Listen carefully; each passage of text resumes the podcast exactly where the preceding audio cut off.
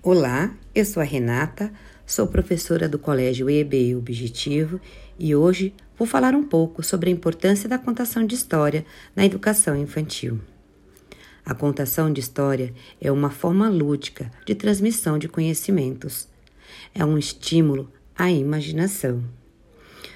Por auxiliar no desenvolvimento físico, cognitivo e socioemocional das crianças se destaca como uma importante aliada na educação infantil. Assim, mais do que uma ação prazerosa, ela proporciona aos pequenos uma compreensão alargada do mundo, bem como a construção das identidades culturais via memória oral.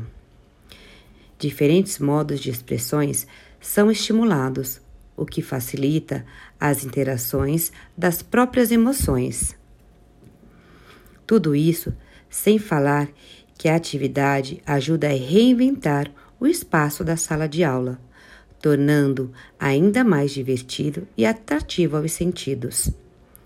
Vamos conhecer alguns benefícios dessa prática: transmissão cultural, associação de vivências, incentivo à leitura, apropriação de diferentes linguagens e estímulo à expressão.